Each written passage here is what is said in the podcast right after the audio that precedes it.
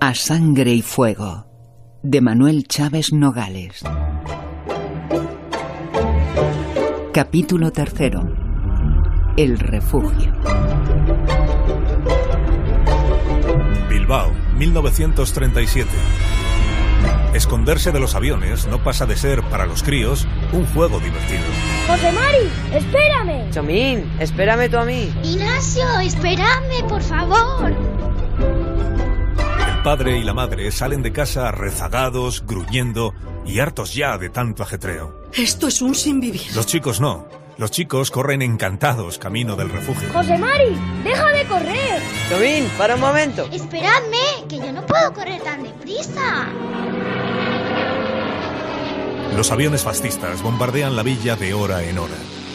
En ocasiones, los cuatro toques de sirena que anuncian el cese del peligro van seguidos de una nueva señal de alarma porque otra cuadrilla viene a relevar a la que en ese momento se aleja. Hay orden rigurosa de guardar silencio en los refugios, pero la algarabía siempre es formidable. Un espantoso guirigay en el que destacan los llantos desgarrados de los niños, las voces broncas de los padres agrupando a su prole. Estamos juntos, he dicho. Y los gritos histéricos de las mujeres que claman a todos los santos de la corte celestial contra aquel castigo que les llueve del cielo. En el breve intervalo que suele haber entre el toque corto de alarma y los tres largos que señalan la presencia del peligro, los chicos, que conocen ya de sobra el camino del refugio, atraviesan la calle en dos saltos y se meten bulliciosos en el sótano. Vamos, daos prisa. Contentos de encontrarse de nuevo reunidos con los demás chicos de la vecindad en aquel estrecho recinto que, para sus imaginaciones infantiles, tiene el prestigio de un misterioso subterráneo de algún palacio encantado. La madre, que antes de abandonar su cocina se obstina en dejar recogidos los pucheros, y el padre, que va a esconderse siempre de mala gana y un poco humillado, están aún llegando al refugio cuando... La primera explosión retumba de montaña en montaña con pavoroso estruendo. La bomba de 150 kilos ha ido a caer hoy sobre el tejado del refugio. Lo traspasa como si fuesen de papel los pisos del caserón y explota sobre las cabezas del medio millar de seres hacinados en los sótanos. Tiembla la tierra como si sus entrañas se hubiesen desgarrado. Tejas, ventanas y chimeneas son escupidas al cielo. Y entre aquella masa de humo negro que se estira violentamente hacia lo alto, aparecen los recios muros heridos de muerte por las anchas grietas que se ha abierto en ellos. Cuando ya por ellas se ven las tripas del caserón, los altos paredones se inclinan solemnes y se abaten con pavoroso estruendo, alzando al llegar al suelo una gran nube blanca que lo borra todo.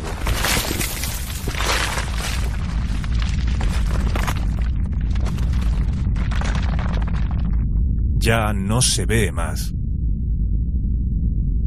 El padre y la madre presencian, paralizados por el espanto, esta fantasmagoría apocalíptica.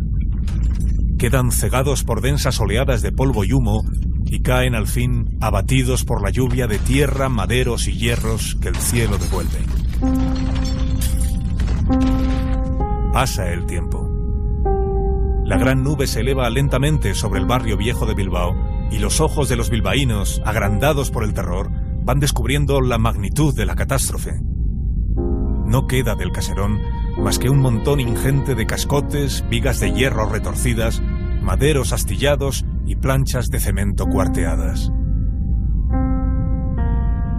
Sacudiéndose la tierra que casi le ha sepultado, ciego, medio asfixiado, con la cabeza turbia y el cuerpo magullado, el padre se incorpora penosamente y poco menos que arrastras llega hasta el montón humeante de ladrillos y se pone a gritar llamando desesperadamente a sus hijos. ¡José Mari!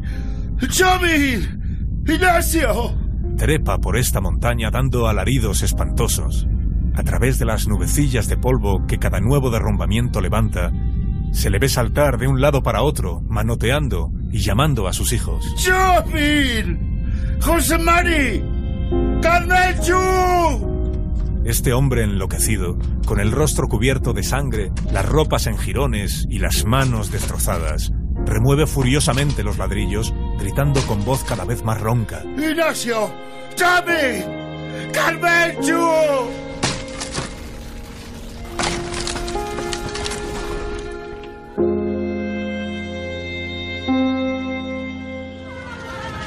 Los primeros vecinos que se atreven a llegar hasta aquí tienen que luchar a brazo partido para sujetar a este loco furioso que con las uñas ensangrentadas forcejea para remover los enormes bloques que tapan lo que había sido la entrada al refugio. La noticia de la catástrofe corre por todo Bilbao. Centenares de personas acuden a prestar auxilio. Cada cual remueve el montón de cascotes por donde se le antoja. La confusión y la angustia dificultan el salvamento. Hasta que acuden los bomberos y unas cuadrillas de obreros con herramientas, no se hace nada eficaz. Siguiendo las indicaciones de los técnicos, se comienza a abrir entonces, a golpe de pico, un camino hacia el lugar más accesible al sótano. Pronto se oyen las voces débiles y lejanas de los que están sepultados. El equipo de salvamento trabaja entonces con brío redoblado y al cabo de unos minutos consigue apartar los bloques que han sepultado la vida a tantos infelices. Por el boquete abierto asoma primero una cabecilla calva en cuya boca desdentada pone el terror una mueca espantosa. ¡Lo tengo, lo tengo! Apenas lo izan cogiendo al hombre por debajo de los sobacos, la cabeza se le troncha sobre el pecho, roto el resorte de la angustia que la había mantenido erguida. ¡Los que puedan moverse! ¡Que vayan saliendo! Salen por aquel boquete hasta 30 o 40 personas, y casi todas ellas, al verse a salvo, se desploman inertes. Una mujer lleva en brazos a un niño de dos años, con los ojazos azules muy abiertos y los bracitos colgando. Intenta reanimarle con sus besos. Vamos, mi niño. Ya estamos fuera. Se lo quitan del regazo antes de que se dé cuenta de la inutilidad de sus caricias. Los que salen por su pie no llegan al medio centenar. Dentro quedan más de 300. Los bomberos agrandan el boquete y se meten en el sótano. Van extrayendo a los que allí yacen, unos desmayados, otros heridos, casi todos muertos. Así todo no se encuentra más de un centenar de personas. ¿Y los demás? ¿Dónde están los otros?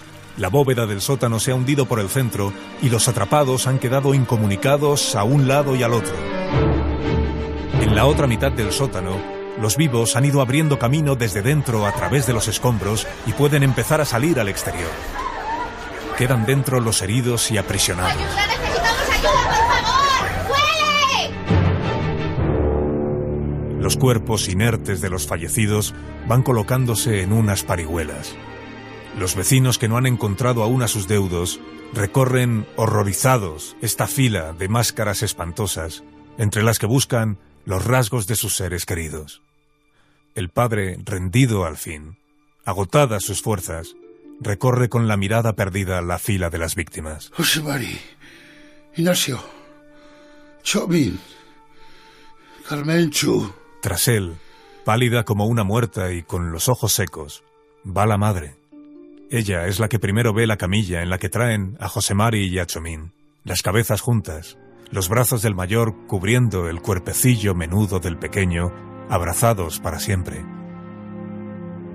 Los ve un instante y cae como fulminada por un rayo. Unos vecinos piadosos se la llevan de allí. No llega a ver cómo sacan, cogiéndolo a puñados, el cuerpecillo destrozado también de Ignacio. El padre sí lo ve. Lo ve y palpa con sus manos temblorosas aquella cabecita tierna, espantosamente machacada. Cuando se lo quitan de entre las manos, se queda anonadado e insensible. Superada su capacidad de dolor, considera con un frío estupor la catástrofe. Ha visto los cuerpos destrozados de sus tres hijuelos varones y se maravilla tanto de haberlo visto como de poder pensar en ello con esta calma, esta serenidad mortal que le invade. Y su hija, y su Carmenchu, vaga al azar sobre las ruinas removiendo con el pie los escombros y a cada instante espera encontrar el cuerpo de la niña. Lo espera ya sin horror, aceptando la posibilidad con una espantosa sangre fría.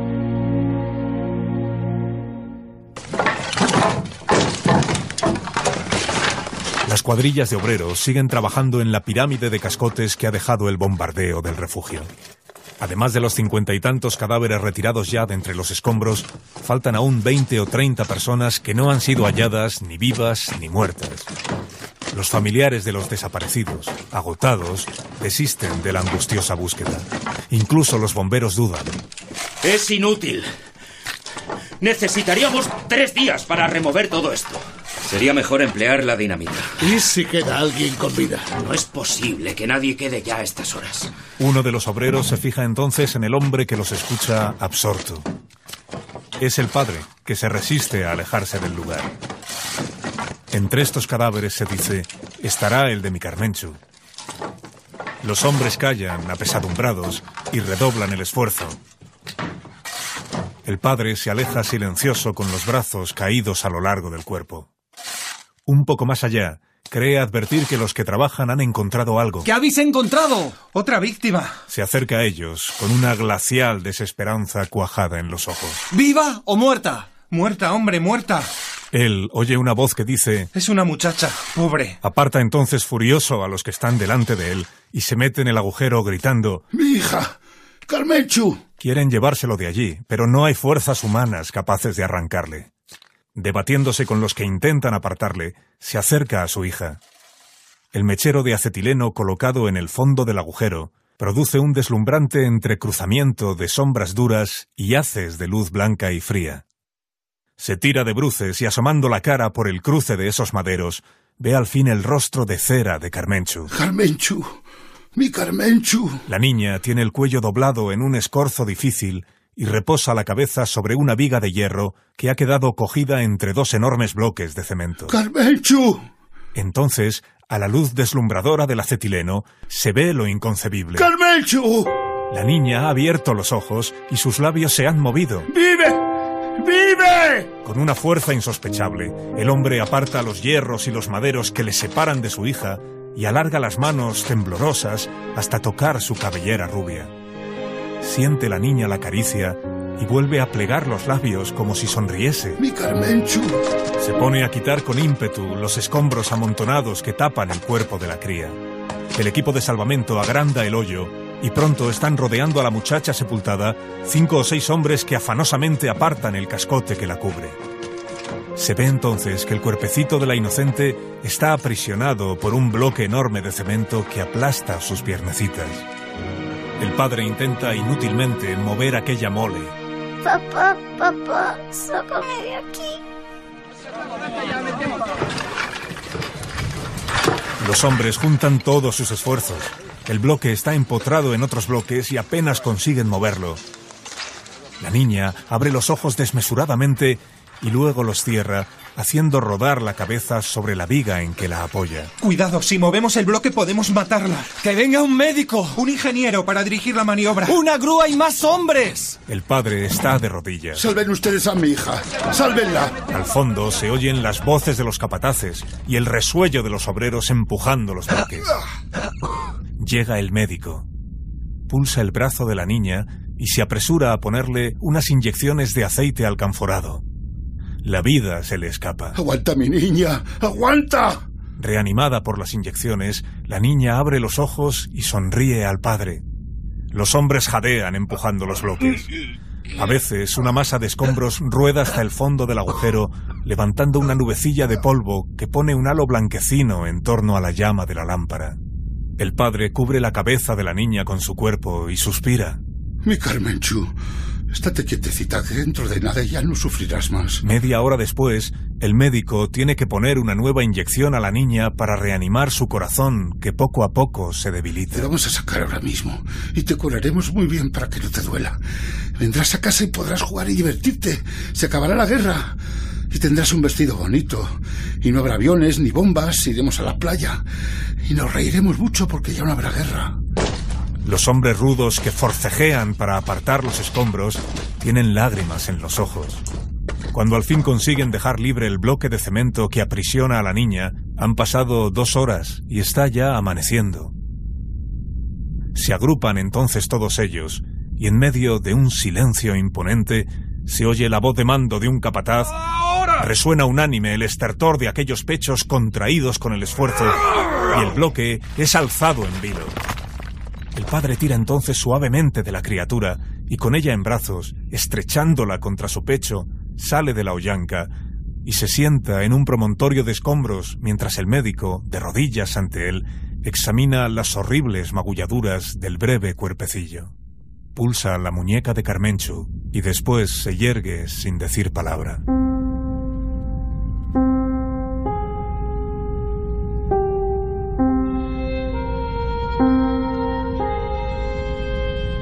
El padre le mira fijamente, sin atreverse a preguntar.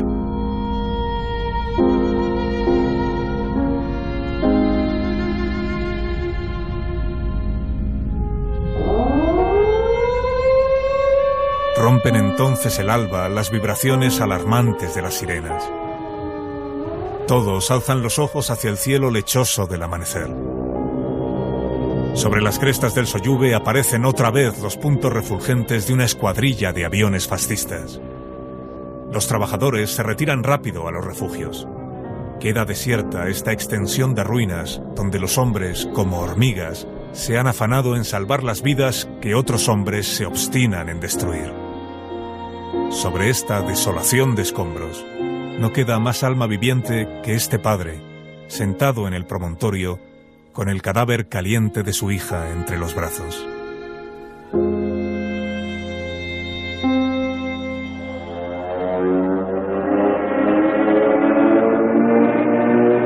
Uno de los aviones minúsculos baja inclinando el ala hacia la tierra en viraje audaz hasta volar a pocos metros sobre la explanada describe un círculo completo en torno a esta figura inmóvil del padre infeliz, que ni siquiera alza la cabeza para mirarlo. Luego, cuando ya se va, el avión escupe sobre la figura petrificada del padre la rociada de plomo de su ametralladora. Las balas fustigan el aire y la tierra en torno suyo, pero el hombre no se mueve. El dolor le ha hecho invulnerable es el dolor lo que le ha hecho invencible.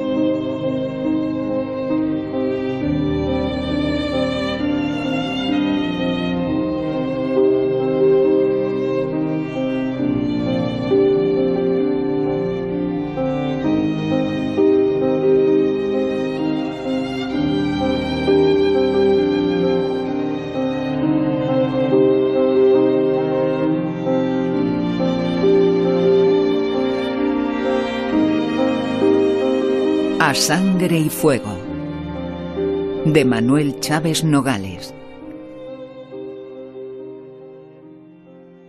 Han intervenido Javier Dotú como Cayetano Tirón, Carlos Kaniowski como Arabel, Borja Fernández Sedano Valero, Ángela Morós El Padre, María Jesús Barona La Señora Tirón. Aida de la Cruz, la joven. Asunción Salvador como Rosario. Arancha Martín como la mujer de Sambrián. Con la colaboración especial de Manolo Prieto. Y las voces de Fran Pomares, Paco Gisbert, Juan Rubiales, Javier Torrijos, Roberto López Herrero, Alicia Eras, Rubén Bartolomé, David Robles, Ángel Gonzalo, Juan de Dios Colmenero, Raúl González Colomo, Pablo Landaluce, José Luis Pérez Vicent, Ana Aguado, David Alonso, Fernando Mejía, Marta Pérez, Jorge Granullaque, Paco Herrera, Raúl Granado, Héctor Fernández, Dani Solís y Alberto Collado. Los niños, Laia Luque Turu, Santi Mateo Palomeque y Marcos La Casa Alsina. Grabación, Javier Alfonso Martínez Dorado y Pepe Menchero. Realización, Fran Montes, María Jesús Moreno y Carlos Zumer. Dirección, Carlos Alsina.